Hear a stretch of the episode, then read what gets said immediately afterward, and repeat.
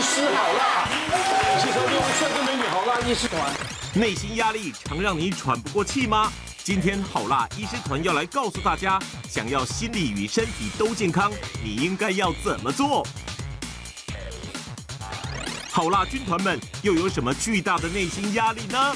十万小护理师林彦君，Hello，大家好。嗯，你是一个呢非常注意身体健康的人，是有什么疾病呢？有什么问题就会赶快去找医生。是的，但是有一科好像从来没有听你说过，哪一科？就是身心科。近年来，民众对身心科越来越需求越来越多了。嗯、但以前医师常常被误认是。啊，去他款是不是心里有疾病还是笑 呀？忧郁症、恐慌症，这种现在社会病病很多嘛，很多很多。精神科医师看我看诊当中也会有一些奇怪的现象，对不对？会奇怪的现象。呃，像我们诊所年纪最小的个案啊，十一个月啊，对，大家想说，哎，十一个月有什么样的精神，或者说其他状况？有的还不会讲话啊。是，然后是他的爸爸带他过来的啊，理由是说呢，因为孩子的妈觉得情绪不稳定，嗯，他要我去。评估说孩子是否受到来自妈妈的情绪压力哦，会遗传这样是这这样有办法判断吗？也不是遗传，这种东西会遗传吗？说实在话，十一岁真的连讲话都不太容易了。但是我还是医师啊，我的职责是什么？先看看孩子的发展到底有没有符合常常规。嗯，万一如果说有迟缓的话，日后啦至少也是可以转介做早疗，对孩子也是有帮助。嗯，那当时呢，呃，我想这个这也是蛮重要一件事情，就是我征得家长同意之下，把孩子上衣给脱了，然后。发现上面没有任何的外伤跟淤青，我会把它记录下来了。但是呢，几个月后，孩子的妈来了，她要求要 copy 整本的病历。哦，因为呢，孩子的爸爸要告他对孩子暴力对待。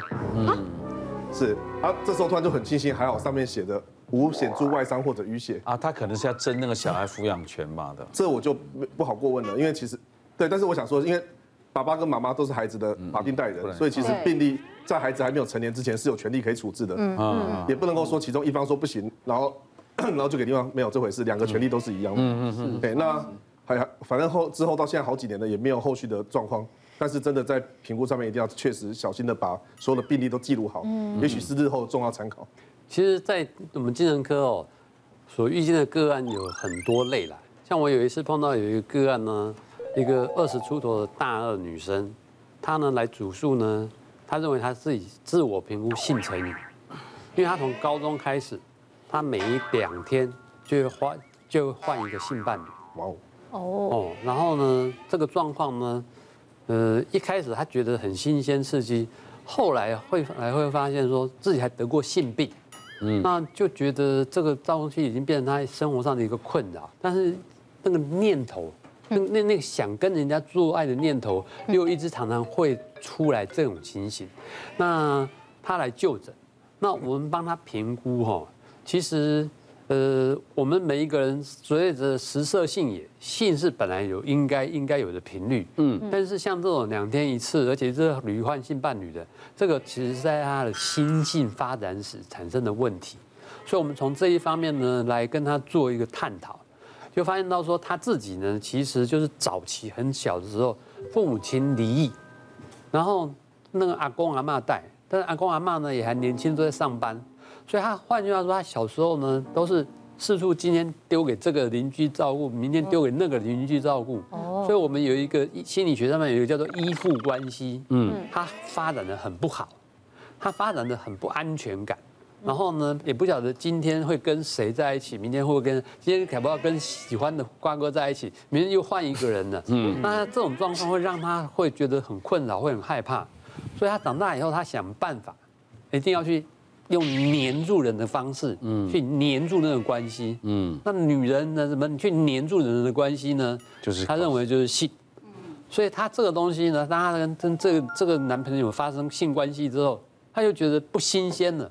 他又要找下一个人，嗯，所以我们也就是在这个故事层里面呢，真的从心性发展史去了解，让他了解这个整个来龙去脉，让他知道性变成是他去想要生发展依附关系的模式，但是不一定要靠这个模式，他可以做其他的方式，他可以去参加一些社团的活动啦，然后生活上面他怎么样跟人家有适当的应对进退啊，有自己好的姐妹淘啊。等等的方式来改善他这个性成瘾的情况，才获得缓解、改治疗。嗯，那我这边有一个更罕见的案例，他是一位五十多岁的大哥，然后呃，他参选民意代表，然后他觉得胜券在在握，所以就把所有的身家财产啊，甚至跟亲友去借钱，全部都投进去了。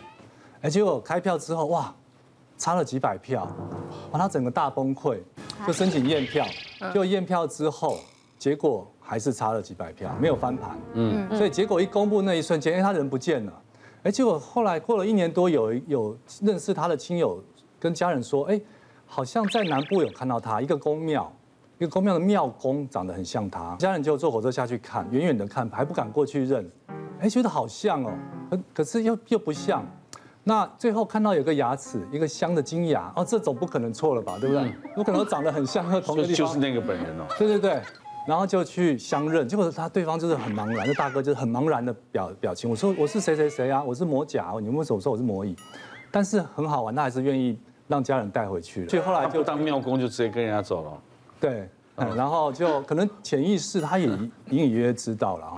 哦，那就到医院做详细的检查嘛。就那时候认识这位大哥，那这个叫做解离性漫游，因为听起来比好像发生发生意外车祸之后。对，更戏剧化，所以大家一定很想知道说到底会不会好？嗯，对，到底会不会好？我们电视剧会这样子演嘛，给他看照片啊，给他去带他去。可以回忆的地方，一回想会头痛，对不对？啊，这样子，对，八点档演的，他真的，他真的有头痛吗？没有没有。那我想知道我们演的是不是真的？后来他也都都不用做这些，其实都不用做这些。哦。然后但是有不能做的哦，就你不能质疑他，说你就在逃避啦，你就是假的啦，你就是有心结啦，你一质疑他就会延长。哦。因为他人都是有有这个自尊心嘛，对不对？他会变得更慢好。所以就我们就会用一个用一些类似善意的谎言，比如说，哎，感觉起来这个对电脑断层好像脑部有一些些，我神经有点衰弱了哈，我们吃一些补脑的药，好，慢慢应该会恢复哦，好，再加加上一些心理的辅导，嗯，好，慢慢慢慢就好了。就是之前其实我遇到一些比较奇怪的个案，就是在夜班值急诊的时候，凌晨三点，那就是有一个呃年轻男性带着他女朋友进来。然后他女朋友在二十，应该是二十三、二十四岁吧，一进来就说：“啊，医师姐姐你好。”就是一个二十三、二十四岁的女生，然后用娃娃音的声音跟我们说：“医师姐姐。”然后她说：“啊，是椅子，我要坐坐。”就是用一些，就是你会觉得：“哎，怎么了吗？”呃，她男朋友说：“哎，他们刚刚在吵架。”然后吵完架之后，他女朋友就突然就是用这样一直用叠字的声音，然后用一些比较童言童语的声音去跟他对话，这样子。平常他讲话不是这样？平常不是，他平常就是一个正常的上班族，然后也就是非常的有理性，然后工作表现都很好。嗯。但是他就是不知道为什么跟他这次大吵之后，然后他就突然变成这样子，然后想说，哎，是是被那个吗？就是着魔还是什么要去驱驱魔之类？后来是人家跟他说，你要先带来急诊看，精神科急诊看一下。所以才带来看，然后后来，原来问了病史之后，才发现说，她小时候这个女生小时候常被她爸爸就是酒醉后家暴这样子，所以当她就是如果她用一些比较撒娇，就是呃比较退化的状况去跟她对她爸爸的时候，她爸爸就可能那家暴的力道会小一点。所以他就会觉得说，哦，他遇到了困难之后，就是他的自我保护机转就会出现。嗯，他不想面对，或是不想去处理，或不知道怎么处理的时候，他就会退化到一个小女孩的状态。嗯，他会觉得这样子会比较，就是可能大人比较不会苛责他，可能比较不用负这个责任。嗯。遇事情，她就变成小女孩。嗯，所以她那个状况是，她会自己没办法控制，然后对，她会有没有办法控制，有点像呃我们所谓的解离，算是一种另外一个人格出来保护她自己。可是这样其实药物其实治疗效果没有到很好，其实通常都要心理治疗，而且是要非常长期的心理治疗。那个吃药能好，应应该就不会二十四。对，其实那个还没有到完整的解离性人格，他其实只是有解离的症状出来而已，就是会有一个等于算是说有一些。特定的行为，但是那还没有取代原本的人格，所以我觉得还距离那个解离性人格障碍还很早。那真的解离性人格障碍真的很麻烦，而且其实药物跟心理治疗可能都很难避免。嗯，想必今天四位也是有这个经验的哈，是不是？对对。医师，你才躁郁症，你们全家都躁郁症。看，一下你看？你哪里讲啊？是哦，发生什么事？我要先说，我本身没有就躁郁症啊。我呃是前两三年的时候，呃，我有一些身体上的就是呃改变，比如说我可能很容易头痛，嗯，然后是吃止痛药都没有用，对，然后或者是胃痛，嗯，然后也是吃胃药没有用，而且它会闷痛，嗯，然后很久，然后再来我就开始又有呃什么慢性荨麻疹啊，然后汗疱疹啊等等。那就是其实我觉得我自己可以感觉到是我就是压力很大。那那时候正好我有就是开餐厅，然后刚开始，那朋友他们就会觉得说我其实应该是压力过大，他们就会建议我说应该要去看一下身心科。哦，那那时候我心想说哈。我已经到了要看身心科的时候了吗？嗯，经过大家的推荐，有一家口碑很好的。对，那那医生他就是看听了我讲了我的症状等等，还有我的睡眠品质这些问题，他就说我是那个。正交感神经跟副交感神经没办法平衡，然后是自律神经失调。嗯，那而且我有很多的反应，就像我刚刚讲的什么头痛啊、皮肤的这些问题，对，他说也都属于是自律神经失调的一部分。哦，那所以他就开药给我。嗯，那完了之后，其实我觉得我有比较改善。那但是因为是在板桥，那我。我就是住的跟工作的地方，其实都在呃台北市。尤其一开始回去的时候，就是他要每个礼拜要确认你用药的状况，我觉得拿药很不方便。那我就再请问朋友说有没有他们推荐的身心科，然后再去看。所以我中间其实看过了很多个就是身心科医生。那换到有一个呢，就是也是朋友介绍的，我就去了。去的时候呢，他其实蛮妙的。他是我少数遇到不太听我说话的医生，嗯，他可能会做他自己的事情，然后就然后问我他想问的问题，我我印象很深刻，他就说你的房间乱不乱？这个要怎么说？我房就是房间乱不乱？因为那时候我拍完 on 档戏，然后衣服搬回家，我没有收，就是一堆鞋子跟一堆衣服，呃，其实我蛮乱的，有点乱，嗯嗯，躁郁症。你躁郁症？嗯，我说我我我躁郁症，可是我之前看他们都说我是自律神经失调。你有没有刺青？嗯，我没有刺青，但我我有想过。嗯，他就说，那你躁郁症啊？为什么刺青是躁郁症？我身边有一堆人都去刺青，哎，他说刺青是一种自残的行为。嗯，他说所以你躁郁症，然后他就说你会不会就是有时候就觉得很想要。怒吼，然后就是你很想要就是大叫，嗯，我想大家工作压力大的时候，应该都会有这种状况吧？我说会啊，我说就是你有时候就觉得，比如说餐厅订餐，客人经常放尿，嗯，你会觉得说你为什么不打电话来呢？很想在心里面怒吼。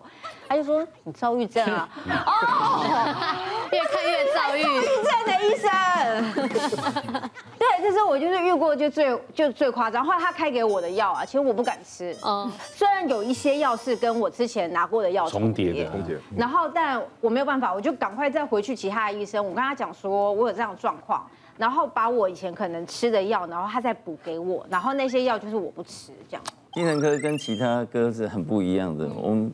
我们给病人诊断还是治疗，所以靠的是人与人之间的互动，灵魂与灵魂的接触，以人治人。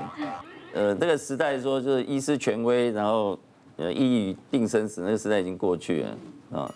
所以你可以多做功课，然后在实地上相信你的直觉。我没有遭遇症。呃，然后要不断的尝试，因为现在就医相当的方便，然后医疗资源，尤其身心科的资源相当的丰富。嗯。然后就近为原则，这样。然后如果找一家你觉得这个不对盘不对劲的话，你就在嗯像孟母三迁一样继续尝试。继续尝试。然后关于偏见，那精神科医师我们的。呃，EQ 都是超高的，嗯，对，骂不还口是基本素养，嗯，即使我们在这个训练还有入行的这个过程里，一一路受到传统大科的欺压、揶揄还有霸凌，但是我们都存活下来。了。遇到对方的质疑还有这批评的话，第一时间是先不要否认，嗯，就是微微一笑，嗯，然后想办法啊。就是澄清这个事实，就进一步探寻啊，千万不要跟病人争辩起来，嗯，因为每一个上门的这个病人个案都是我们的衣食父母，取得在取得这个病人的信任之后，然后慢慢的啊，不是用命令的方式，而是用一起做这个疫病决定啊，就是叫 share decision making 的方式，然后跟他讨论他这个药该怎么用哈，然后强调就如果回去。呃，效果不如预期，也不要灰心，你一定要回诊，我们再讨论怎么改药。嗯啊，那如果他质疑你收费太贵了 第一句话还是要自我检讨哦，是哦，真的吗？这样子啊，那你觉得如果去比较澄清，有的时候他不是他在意的不是钱，而是你在其他方面啊有不如意的，他觉得你服务不够周到的地方。如果澄清到最后真的就是钱的因素的话。那宁可就是把钱退给他，然后注记一下说这个病人有这个情形，啊，下次要小心一点。那可能你开药的时候就会斟酌，不要开给他太好的药啊。对。因为药品有部分负担啦，药品部分负担，有的时候病人会会计较那几百块。王医师，你执医这么多年，有没有跟客户有吵架过、生气过？我从来没有过，绝对不可能发生。哦。对，倒是我的。在入行的时候，听过那个时代三十多年前的前辈，啊，曾经有人受到病人挑衅，他受不了，就医师傅一拖就找人单挑，电高低。哦，所以身心科的的 EQ 啊很高啊。对啊，因为很容易碰到惹火你的。而且他们每天遇到可能都是比较负面的。是啊，人的很有情绪的人。对。呃，我们精神科医师也是人嘛，哈，很难避免会有情绪的问题的哈。对。对，那其实坦白说，这既然发生在。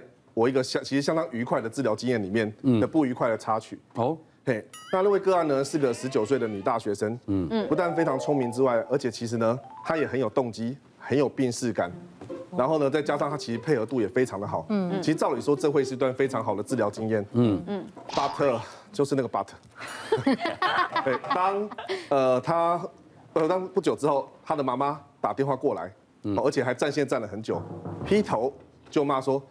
你为什么要说我女儿有病？你必须要告诉她说，你就是没病，也不要再吃药了。嗯，我当时想说，哎啊，以我的专业来讲，那因为那女生来看恐慌症，那她的症状以及是我问诊到的，其实就是恐慌症啊。嘿，那而且后来其实她在治疗上面反应非常好。那可是呢，当时那妈妈那样电话，其实坦白说，我当时真的是有点不太开心。尤其妈妈就觉得说，你们精神科医师只是一张嘴乱讲话，然后骗患者吃药而已，那你只是为了要赚钱嘛？其实这句话其实对我来说是真的还蛮伤心。谁不需要赚钱？难道你不需要赚钱？当然要啊，对不对？对。可是当时我呃才刚开业嘛，那年少气盛，嗯，就我后来做一件事情，其实问问我是有点点后悔了，因为然后到他好之前，我想我就是不收费，一直等到你好了之后再收鉴宝的费用就好了，嗯，就得全部累积起来再一次算给我。对。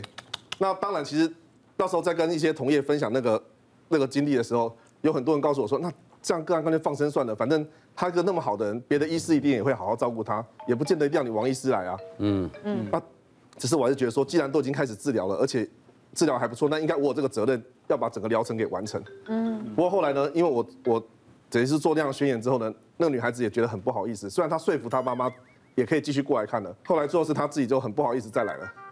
哦，治疗疗程没有结束，可是他妈妈执意是为什么？你有药，他应该看他女儿那么开心，应该是要感谢医师啊。可是他就觉得说，他女儿不应该被认定有精神科方面的疾病。嗯，虽然我们精神科是分为所谓的一种是所谓的叫 psychosis，精神疾病，像譬如说呃失觉失调症，以前叫精神分裂症，嗯，或者是说像那个躁狂 mania，就是双极的躁症。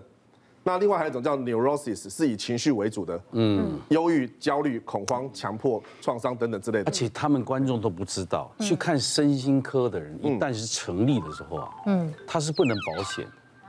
是，有些保险公司是说要求结案之后可能要三年或五年，对对，才保险之后才可以。当下是不行的。那是按照财政部的规定哦，它只有针对所谓精神病，嗯。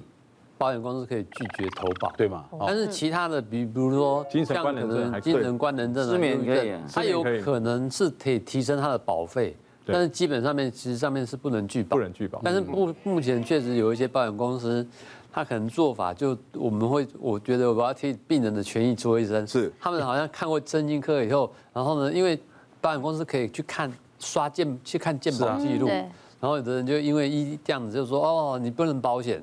我觉得这样是不公平，因为因为咱以前听律师在讲，你要用这个方法的话，你以后就不能保险。没关系，去保险公司抗议丢鸡蛋也不会有罪。你你要不要看心理医师？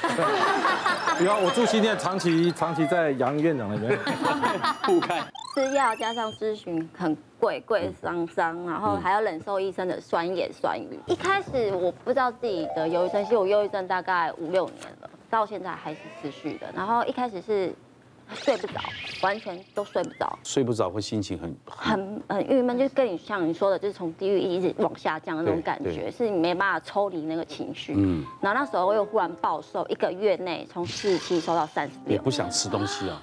哎，我是正常哦，可是不知道为什么，不知道是自己也不知道有没有吃东西，就是忽然就是瘦很多。可是你外围环境有没有因为失恋啦，或者是说有的是就是会有一些问题，然后就是遇到这些问题，我可能自己没有办法去承受，所以那时候忽然变成那么大，然后医生开一些家人开始以为是你得了什么。疾病，所以才狂瘦，所以先去看家医科，然后家医科看完去做抽血的各项检查都是正常的，然后就建议我说要不要去做一些身心科的咨询，然后咨询之后。还是确诊是忧郁症，嗯，然后那时候医生开给我药，就大概一天就要吃九颗药了，哇，对，九颗，一天九颗，分三餐还是一餐？一餐就晚上就要吃到九颗，吃那么多药还睡不着哦，后来又换了自费药，那个自费药是让你可以比较好入睡，没有换医生哦，没有换医生，哦，对，因为因为我其实来看到这么多医生，其实我有一点害怕，因为我还蛮怕面对医生的，对。那你会怕面对观众吗？观众不会，但是对于医生我就会害怕。我们也可以当观众啊。奇怪了，你不怕？你不怕观众，你会怕医生哦？对，就是我，我还那时候我还有一阵子，大概两年没办法去自己亲临亲自去看医生，然后就是一直拿药，一直拿药。改药之后呢？有比较好一点了，有比较好一点，就是有有比较敢去面对，因为经过那么多年，然后。事实上，加上因为医生觉得我这个崩溃状况不太好，所以介绍我去一定要去做心理咨询。对，哎，开一个小时要快四千多哎。四千多一个小时，一个小时很便宜啊。然后一个礼拜要很便宜吗？我觉得很贵。等下我来问医生，你你觉得四千块很贵啊？对，而且一个要一个礼拜看一次，要持续看。药呢？药要算多少钱？药的话，就是一拿一次要自费，我有点忘记，好像就是因为都是家人帮我拿的，嗯，还蛮贵，就是也是上千块。而且那个医生哦，刚进去的时候他看我，然后我看他，我们沉默了一阵子，然后他就说：“好，你说吧。”然后我就鼓起勇气讲啪啪啪，又崩溃了一次。然后他就说：“哦，然后呢？你现在面对这件事情，你你会有什么改变吗？然后如果不是这个状况的话，你你觉得会有什么改变吗？”一个小时一个小时这些咨询里面，他都是用这两句话打发我。然后呢？对，然后呢？你觉得会有改变吗？然后这样，然后他说：“好，那你继续说。”然后我就是想不通，我才找你，我是得到解答，我才找你，而不是你一直问我说，然后呢，爱理不理的那种状态来打发我，我就觉得很不受尊重，然后就觉得说你好像就是无病呻吟的那种感觉，是是，对，就觉得很被羞辱的那种感觉。然后我家人更好笑，我家人觉得我这样的状态是中邪。嗯，是是，就是一直带我去各各地的庙、公庙啊，去找通灵师傅，然后好像会有啊，你这个是被卡丢，卡到阴啊，你是什么冤亲债主是缠的，然后说每天就是要喝符水，然后弄一个符，睡觉前然后弄一个符压在我的胸口这样子，每天现在持续还是这样子，一开始我很抗拒，公庙收费也很贵啊。对，都非常很贵。那个李医师，如果大家来看你，可能病会更重。都不不收钱，给王院长。好了，我我是问李医师，这如果真的这个病人来看你，你会怎么样对待？因为听起来他还是没告诉我们他发生什么事，可能是创伤后压力症或可能情商吧，这样听起来像情商嘛。情商，呃，情商就是卡在 情债嘛，就是两件事。对啊，所以他呢，你不会。不会理他，就用这种方式对。会啦，通常他还不错，但医生还会问你问题。像我们一个小时五十分钟是一万五千左右的话，我大概讲三句话，哎，欢迎，然后注意很注意聆听嘛。我们学这个孔院长，我们注意聆听嘛。对，然后你听完就中间就嗯嗯了解了解了解，因为第一次嘛，第一次嘛，对。那我第三句话就是说，呃，记得要付钱。谢谢你，OK。我大概就讲这三句话，对啊。你为什么要在节目中毁掉你自己的？我我想你吗？我们每一集让观众做的一个试试，就看身心科是这样子，谁敢做？我靠，还要缴一万五被你这样，那我现在不问你哈，哎，杨医师，你会怎么？你们怎么对待你的这个病人？男男女？其实因为他刚刚提到酸言酸语啦哈，嗯，我我自己也可以体会，因为我举两个案例给大家听了哈。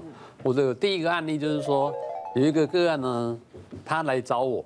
然后他的状况其实就是有那种情绪障碍、广泛性的焦虑症。那他作息不不正常。那那我跟他说，我们哦，你也不一定要吃很多的药，你可以有一些非药物处方。那我们记住几个大原则，身心健康就是要能睡、能吃、能动、能笑。嗯，然后你能不能掌握黄金睡眠时间？晚上十一点到早上六点。嗯，然后白天呢去运动，运动三三三嘛，一个礼拜至少三次，一次至少三十分钟。然后让这个中度有氧运动，让心跳跳到一分钟一百三十下，出出汗。嗯嗯嗯。然后每一天摄取什么东西？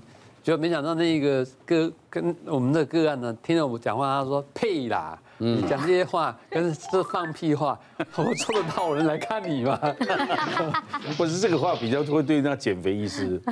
啊，你少吃不能吃宵夜啊，那个不能吃什么肉啊，冰淇淋不能吃冷，不能喝冷。我我如果这样子我来看你干嘛？对。可是我就很客观哦，我有拿科学的仪器哦，来专门测测刚刚大家在讲那个自，就是说自自律神经还有心脏变异力的仪器，帮他做测量。就他的心脏变异力弹性，他才来还不到五十岁，他心脏变异力已经老化到八十多岁，嗯，所以他要听进去，所以我们要经过一些从生理、心理环境来一起努力。我开药给你吃，然后你做好这一些，我们都一同努力，一同改善。哎，结果呢，这个个案呢，真的有就慢慢听进去了。他就觉得我们讲的是真心话，而不是那种让他认为所谓的酸言酸语。这这指数后来在测，这反而比原来实际年龄还。可是你现在看到的是他不愿面对医生的呢。我举第二个案例，这个案例呢是呃有一个妈妈带一个小孩来看诊，那他呢来看诊的时候是他先主动下诊断哦，说这个小孩子呢其实呢应该是有过动症。因为呢，呃，我教他他的功课呢，练习作业都没办法专心呐。然后我说，那老师有没有寻有没有建议你看医生？他说没有。那我说有任何人还有去反映他有注意确诊过动症吗？没有。我说那我们要来做一下评估，然后我们也拿那种科学测验测，哎，他也还好啊。就没想到这个医妈妈呢是坚持说有一定要开药给他吃，进一步跟他了解啊。妈妈呢，她自己呢很有。比较主观意见的，他听不进别人意见的，嗯，然后呢，他呢控制欲很强，他然人只有两只手，他恨不得自己有八只手，关心十件事，所谓俗称的章鱼性格。那这一件事情，我们一开始跟他沟通说，其实我们不用特别去吃药，应该要去，你们不妨可以跟他有很多的亲子互动时间呐，提升他注意力能力。那一开始妈妈很生气，不爽哦，不听我们讲，就带小孩子回去了。嗯，那差不多两个月之后呢，他又带他回来了。嗯，他说其实后来他回去想想，然后周遭人在跟他反映，还真的觉得这可能不是小孩有病，是他有病要看。嗯，然后他就来接受我们做一些智商辅导，然后呢修养一下他，调整他一下性格，然后到慢慢你跟他建立医病关系，他可以接受来改善。嗯。我是身心科量表超奇怪，居然问我是不是火星人啊？有这种事吗？对，我在做这个行业大概大概十几快十五年了，嗯，然后到现在为止，我的工作还是一样有一搭没一搭的，嗯，到现在为止，我还是会很压力很大，嗯，去面对某一些事情的时候，我就会开始想，我有没有明天，有没有未来这样子。那我看身心科就是精神科，我已经看了十几年了。嗯，那我记得有几年我是非常严重，因为那时候刚拍完一个偶像剧《终极三国》，那其实口碑其实在那个年代还不错。然后接下来拍完之后，哎，我们想说我们强辩乐团可以发行第三张专辑，嗯，可是一直发不出来。嗯，那我们一直发不出来的时候，我就很忧郁，很躁郁。嗯。专辑做好了放那边，没有人要发，嗯，所以心里面有很多自我否定。那时候我记得住在那种呃顶楼加盖，顶楼加盖，要不要直接不要盖直接下去就算了。其实心里面有很多的那种负面情绪，负面情绪很大，嗯。那时候因为家人的关系跟朋友的关系，也是跟我讲说，你要不要去看一下精神科，嗯，甚至于说呃看有没有方式去去帮助我这样子。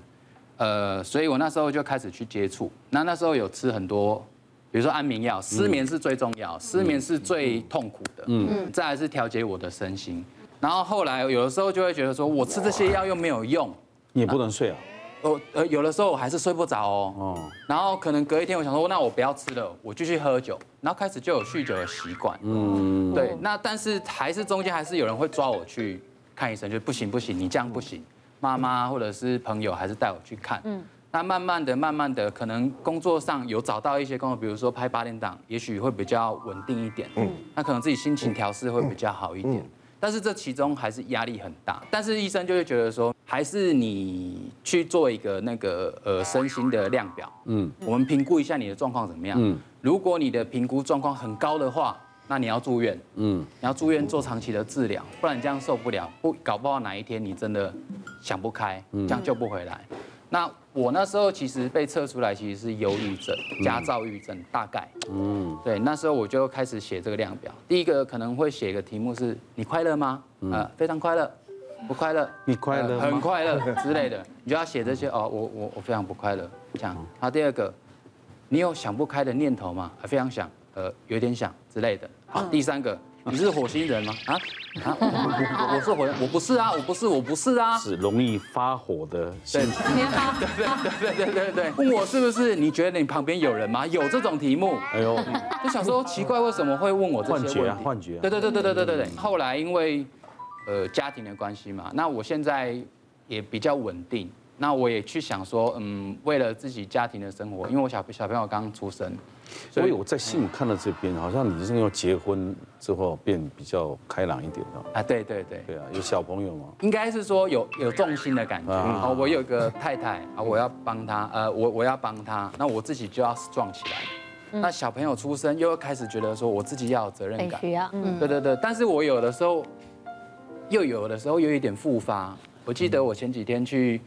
因为在现在做坐月子，我去月子中心，就是那个看那个婴儿，在那边看那个 monitor，看一看看一看，然后好好，那没事，我要回房间了，在那电梯就哭了，这样，就就哭，我，但是我的心里面哭是第一个，第一个是感动，第二个是责任，责任，嗯，我以后要给这个小孩子好的将来之类的，就是心里面有很多嗯。东西啦，但是我到现在我还是。固定去看身心科，你看他遵从医嘱，嗯，嗯。而且连吃药也是能够听医嘱，然后来配合，那他自己又愿意改变，所以我们刚刚有强调，你看你从药物来去调理生理，那你自己生活上面周遭你也去找资源，然后结婚有目标，这样你就会朝良性循环发展。是。我要讲的意思说，台湾的演艺圈呢，大家要习惯，其实我手上很多的艺人你是不知道，他来上班只是他录影的录影，平常私下他去拆铁皮。铁皮屋在工地当工，嗯，在网路卖水果，他是热爱这个工作，一旦有他就来。对对对，我周遭太多，因为台湾就是这种环境啊。没错。那你觉得你会有这种？还有一些有钱的艺人会比你更疯狂，为什么？突然断掉那个生计了啊啊！所以对环境要能豁然啊，这个要要要释怀啊。对对对，我觉得他的经验很棒哈，也就是给我们一个信心哈，就是呃，其实人的心情真的像股票一样高高低低的。不会一直一直低下去啊。那有合适的治疗的话，确实是会改善。而且您的医师很棒，好，就在好的时候，OK 的时候可以把药减下来，这是对的哦，这是非常非常棒的。嗯嗯嗯。好，那我我这边可以可以解释一下您刚刚说那个呃那个 量表的问题。对啊，他们什么火星人呐？对，是信赖度的。对对对。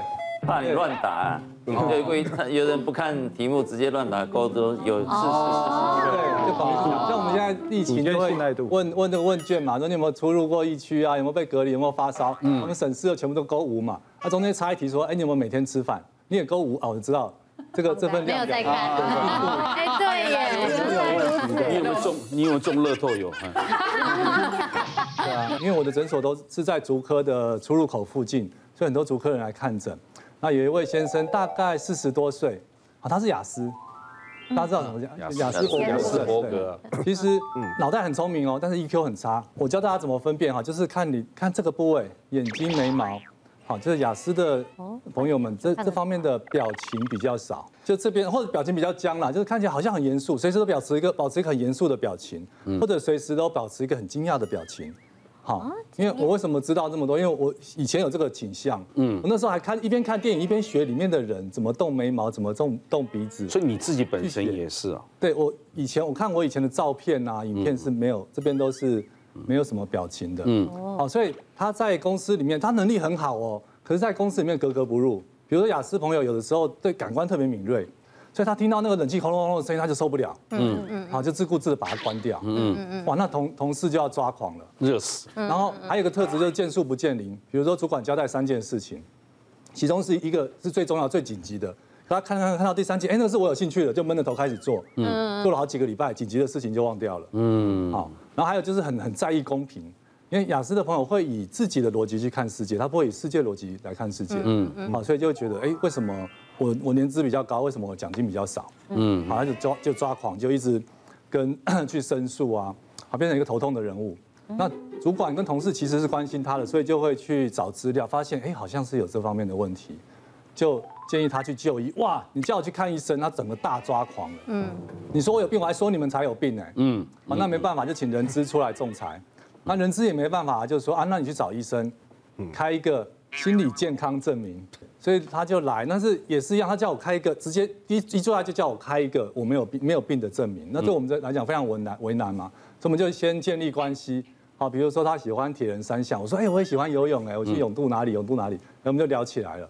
然后最后我跟他讲一个概念，说你脑筋很聪明，可是你 EQ 比较差，对不对？你人情世故比较差，所以你像是一个人工智慧哦。人工智慧弱点就是人情世故差嘛。嗯。所以如果你把人情世故再再增强上来，哇，你就无敌了。嗯。你就无敌了。所以他后来才能够接受说有。诊断有诊断代表我们知道改善的方向在哪里，嗯，哎，这是一件很正向的事情，嗯，所以慢慢接受一些智商，哎，整个就大幅改变了。马医师像你这样讲，其实存在社会上，他其实是雅斯伯格，但是他不知道他是雅斯伯格，很多很多对很多。对，那这种是不是看身心科就会可以鉴定识别他是？对，现在很多文明病啊，也有的人不知道自己，如果能更加了解自己，是应该去看身心科。对，嗯，我觉得人呢，当然会生病，什么啊，比如说车祸、手断、小断、烫伤，或者癌症什么病痛，嗯嗯，我觉得那都不重要，因为我们的中心思想是这颗心，嗯，跟我们的脑袋。嗯，如果你全身都好好，你这你这里生病，你等于中枢都坏掉了。对，那很糟糕啊，一念之间呢，嗯，是对不对？你动善念还恶念，这个这个，我觉得身心是。我我做那么多节，我觉得身心科是最重要的这一科。身心科医生竟然跟我说不要再想那么多了。我本身是一个乐天派的人，就是是一个很乐观的人。然后三年前经历了分手，嗯，再来因为生活上很多种种的压力，然后导致我突然间发现我自己情绪常常都很低落，然后开心不起来，就是跟兰宁一样，也是吃不好睡不好。我在一个月之内从呃四十八公斤瘦到三十九公斤。哇，听这个公斤数，如果瘦到我身上是没什么，但是对他这么瘦的人，已经是瘦掉这个等于三分之一，是不是？对，所以我那时候很难过，然后身边的朋友也觉得我变得很奇怪，因为我不会想要跟他们接触，每天看到我可能就有时候会易怒啊，突然间生气啊。那时候朋友就有建议我说。我觉得你是不是应该要去看个医生？我那时候不知道要去哪里，去哪里看，所以我就去了医院，然后挂了，也是加医科，嗯，加医科也是帮我转精神呃精神科，嗯，结果精神科医师直接跟我讲说，啊，你看起来就很乐观啊，你吃药就好就会好了啊，然后你想开一点就好了，嗯，那一次经历让我再也不想去看医生，就我。大概有一年多的时间都是浑浑噩噩的。有上班吗？有，我有在工作。我那时候是。那你工作不会转移到你的这种心情吗？会，我就是因为我那时候我算是半工半读，然后又失恋，所以压力很大。可是上班的时候还是要笑笑对大家，因为我是做服务业的，嗯，所以长久下来其实快要忍不住了，连在上班的时候。不小心跟客人对个话，就就哭下来了。哇，对，然后客人就说，客人应该吓死。对，客人就说你你是不是不舒服？我就说，哦，没事没事，眼睛有点干。然后我就可能 一点点跟我男朋友点的一样，因为我也不知道该怎么办，所以后来呃，我后来就离职了，然后也休学，想说在家休息。嗯，但一年之后，我觉得这严。情况没有改善，因为我那时候已经开始做一些会伤害自己的事情。啊，比如说？自残，对，比如说可能在手上画一些伤痕啊，或者是我在拿过香烟烫自己的脸。啊，嗯，然后把头发剪掉。啊，就是那时候只是这很严重的，那很严重，对，所以我后来就是呃鼓起勇气，然后我就在网上查评价比较好的、口碑比较好的医生，比较温柔的。然后去看了，这样他就一点一点听我说，然后他有跟我说他会先开药给我吃，然后如果不舒服可以跟他讲没有关系。然后最主要是他给我一些生活上的处方钱，嗯，他觉得光靠药物其实不行，药物可以帮我可能睡得稍微好一点，嗯，然后食欲也可以比较正常，嗯，那主要他说还是其他另外一部分还是要靠我自己，嗯，去调试，对，去调试。他就说我可以写日记，对，就是把开心的东西都记下来，嗯，那之后心情不好我就去做。嗯，那心情不好的事情也要记下来，嗯，尽量就是避免他远离他，这段时间都不要碰，嗯，然后不想做就不要做，没有关系，嗯，等到自己比较舒服一点再回去就好。嗯，那我也刚好很幸运的，就是在这段期间，我就遇到了我男朋友。哎，哎呀，哎呀，你讲没错嘛。对，生活中最好是要要搞找到重心，就是要让她怀孕，跟她男朋友忧郁症。就是我觉得我男朋友真的对我很好，他很耐心，他不会觉得我生这个病好像就是。他不会把我妖魔化，因为我觉得很多人都会听到这几遍就会害怕。哎，对，会怕交到这种女朋友，会不会以后怎样？对对，所以我一开始不敢交友也是因为这样子，是，就是人家不能理解。那遇到他，他就会带着我，呃，可能没事就出去走走啊，晒晒太阳。嗯。然后对，带我进定期回诊，很重要，很重要。对，定期回诊之后，我发现我慢慢的都在步调上，是。然后现在就都很稳定。忧郁的忧郁症那一阵子，我本来的标准体重是七十二、七十左右，嗯，那那时候有瘦到六十八、六十七啊。那那一阵子真的就是不想吃东西，就是会在家里就是躺着，嗯，不想做事情，嗯，然后也觉得人生没目标、没希望，然后。吃东西都觉得我懒，我吃干嘛？我我我吃了很浪费之类的，就是很多不好的情绪，都是负面的情绪。对对。不过四个人能在那边讲，想必都已经恢复的差不多，不然忧郁症的人怎么会肯站在那面前在讲这些事情？对对对。对，他这个忧郁的出来出来都很难。又，有一有一有一个现象，我自己印象还蛮深的，像我自己有忧郁这件事情。其实事情蛮大条的，我不敢跟我爸妈讲哦，嗯，因为我怕他们担心，嗯，又跟我讲像类似讲啊，你不要想太多啦，你就是不开心，不开心就是你想太多，嗯，那如果是这样子面对的话，我我我不敢再跟你讲了，因为因为我只是会更难过。家人是重要的，嗯，家人陪伴是非常重要，理解，对不对？嗯，理解跟鼓励啦，这个是很重要。对，那其实我这边要就是跟大家正视一下，就是身心科的部分，就是其实真的不是只有开药。那其实身心科我们其实我觉得治疗范围很广，我们是从生理、心理跟社会去评估一个人。比如说我们会去看说，哎，他有没有就是因为是生病的状况，比如说甲状腺亢进啊，造成情绪的不稳。嗯然后或者说他会不会是现在遇到一些失恋啊、分手的事情，或是欠债的事情？那还有就是说他的就是呃整体环境怎么样，有没有改变？我们其实出诊，其实身心科出诊大概都是会三十分钟到四十分钟，我也会很全部全面性的去评估一个人。对，那其实我们的治疗也真的是不只有药物，我们还有一些心理治疗，还有一些生活的处方箋。对，那其实我这边就是有遇到一个个案，他是其实跟我诊所很多都是也是。他不是到就是 psychosis，就是一般的官能症，比如说焦虑啊、恐慌啊，然后失恋的很多。那我这边就遇到一个二十八岁的女生来，其实是希望说可以，可不可以就是有一个药物可以让她就是忘记痛苦，忘记她的前男友。对，然后她就说她每做了每件事情都一直想到她前男友跟她的一些相处的时光。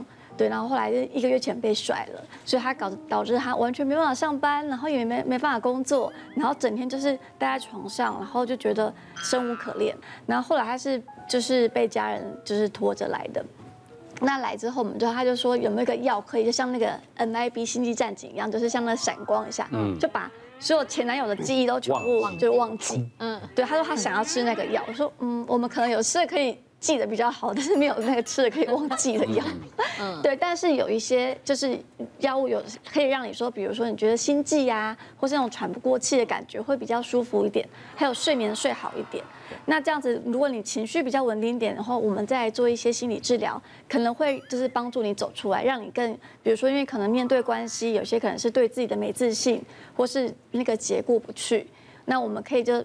透过心理智商的方式来帮助你，嗯，那其实慢慢的、慢慢就是在药物辅助下，哎，睡得好之后，他觉得开始突然可以想一些别的事情，嗯，然后可以去思考说，其实自己的呃世界不是只有他前男友，还有其他的人，嗯，事物值得他去关心，所以后来就慢慢的变好。我们很少说这样心理的问题。对，我觉得这个是非常严重的一件事情。在这个时代，因为会影响到你其他的睡眠啊，你思想啊，你忧郁啊，黑暗面啊，对，所以心理状况也是一种非常严重的疾病。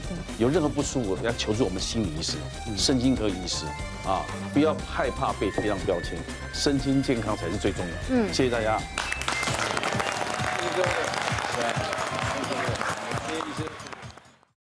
别忘了订阅我们 YouTube 频道，并按下铃铛收看我们的影片。想要看更多精彩内容吗？可以点选旁边的影片哦。